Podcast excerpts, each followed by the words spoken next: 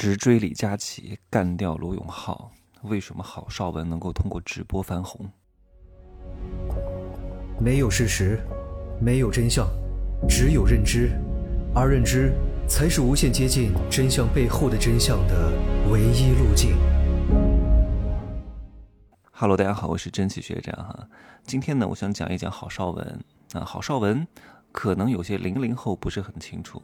但是八零后和九零后一定是小时候看过他的节目的，什么乌龙院啊，什么闯天关呐，就是那个小胖子非常可爱哈。我有一次呢，无意间在刷抖音的时候看到了他的直播间。我刷抖音不是为了去消遣哈，就是我一直都说建议各位不要去看短视频，但是我们要分开去看。如果你只是秉着消遣的目的、打发时间的目的去看，我这觉得真没必要。那种短暂的多巴胺的刺激毫无意义，但是如果你秉着去学习，看看现在众生态的这个操作方式是什么，我建议各位去看一看，因为这是一个新时代的很好的手段和工具，我建议各位能够利用它，去好好的帮助你的事业做起来，而不是老三样，而不是还停留在农耕时代。就像我说，上班不是为了上班，不是为了挣工资而上班。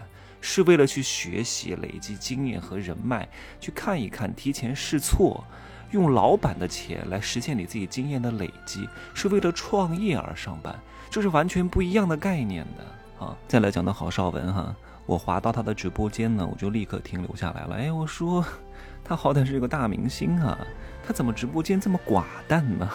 就是非常。非常非常简陋啊，就好像是在一个地下室的出租屋里，然后灯光非常昏暗，一个人快要过不下去了，然后在那被迫卖东西。结果一看呢，直播间的人数还是挺多的，三四万人，高峰的时候有七八万人，比那个老罗的有时候要多很多哈。然后他就在他身后的那个白色背景墙上，就是一个很普通的墙壁，贴了三片纸，郝邵文的小卖部。哎，我说太简陋了吧，而且他。讲话呢也没有什么太多的情绪起伏，就非常寡淡，非常平和。哎，我就觉得特别好，很舒服，你懂吗？而且他的声音特别好听，娓娓道来，沁人心脾，正中我下怀呀，你知道吗？因为我对声音是很敏感的。就有些主播他可能很好看，但是，哎呀，他那个声音真的是太吵太闹，而且没有质感，没有质感让我觉得很廉价，你懂吗？有些东西，你看有些豪车，它关门的声音哈，就是很闷的。但是我知道这东西是刻意造出来的。但是为什么要故意造出这种声音呢？因为这种厚重的声音给给别人的感觉是非常有质量的。那有些很便宜的车，啪的一声就是很脆啊。郝胜文是这样讲话的。大家觉得还不错的话，可以带回家啊。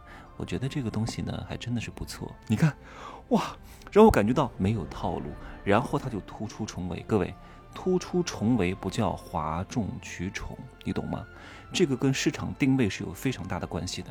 你怎么让别人记得住你？不是刻意的要搞得稀奇古怪的，不是刻意的要搞得花枝招展的，不是刻意的一定要喧闹、繁华、吵闹、BGM 或者是各种各样的剧情。你那样做的话，刚开始可能还有那么一点点效果，但是随着入局者越来越多，大家都这样做的时候，你们就会充分内卷啊！你豪华，那我就豪华升级套餐啊！你搞 BGM，你请人肉背景板，什么哭天喊地的，那我就再升级一下，我变成轻功啊！这种宫斗剧版的卖货行为，你看很多品牌已经不是在卖货了哈，他感觉就是专门请了一个编剧，为每一次直播还要写段子、写剧本，然后两个主播在那互相演，哎呀，看着。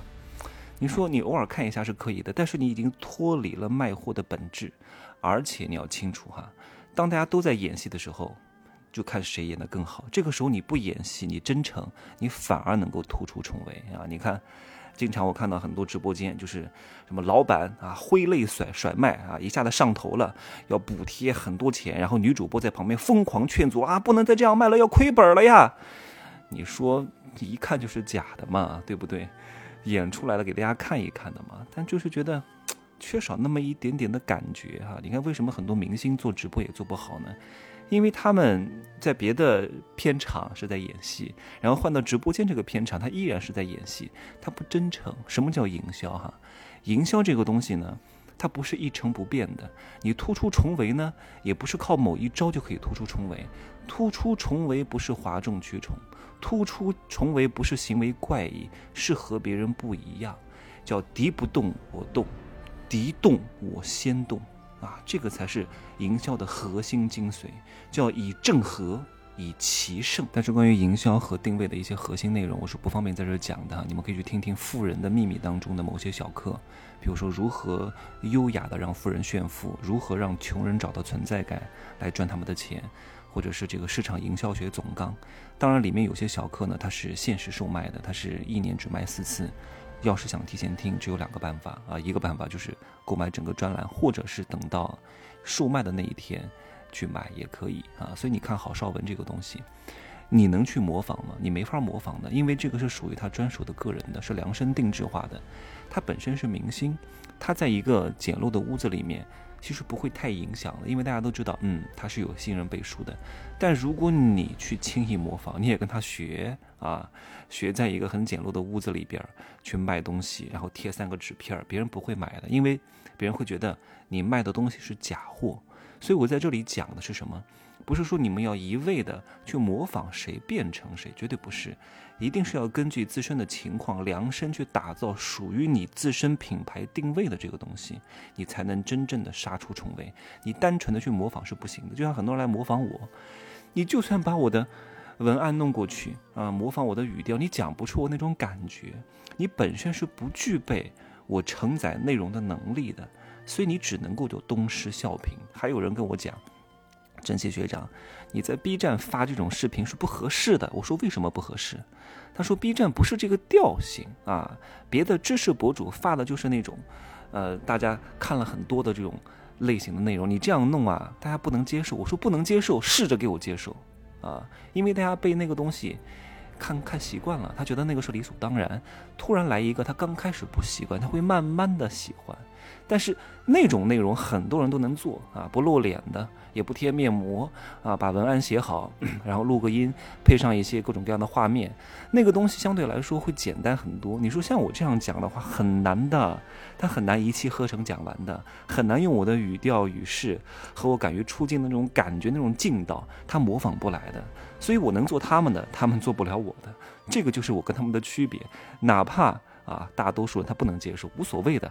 我本来就不是服务大多数人的，我本来就是通过筛选去找到我的精准用户群体的呀，对吧？找到能够接受我的小怪物们哈，小怪物接受大怪物。其实我今天讲的内容非常核心哈，里面有一些很重要的内容。如果你是一个有心人，你是可以把我其中讲的某一些点能够帮助你达成的，就看你能不能看到这个点，能不能应用这个点，能不能结合自身的实际情况去改造这个点。如果你真的能做到了，你会非常厉害。另外呢，我再推荐另外一个直播间给大家看一看，我是觉得定位的也非常好，很精准。施阳的直播间，嬉笑怒骂的风格很好玩的啊，就是。啊，你们可以去看一看，你们多看看不同类型的人的定位，把这个定位摸准了，再结合我的一些大课啊，你会很厉害的。还有胡斌的那个直播间，因为胡斌的直播间他是卖男人的东西比较多的，他本身就是男模出身，是一个非常有品位、很有魅力的一个男人。他的这个直播间呢就没有走那种流水化的模式，我从他的整个场景设计和他讲话的风格都是非常符合他的调性的。呃，我是觉得胡斌很会弄这个东西，他的审美。它的定位的感觉都非常精准，非常好，好吧？今儿呢就说这么多，多去学习吧，啊，加油各位！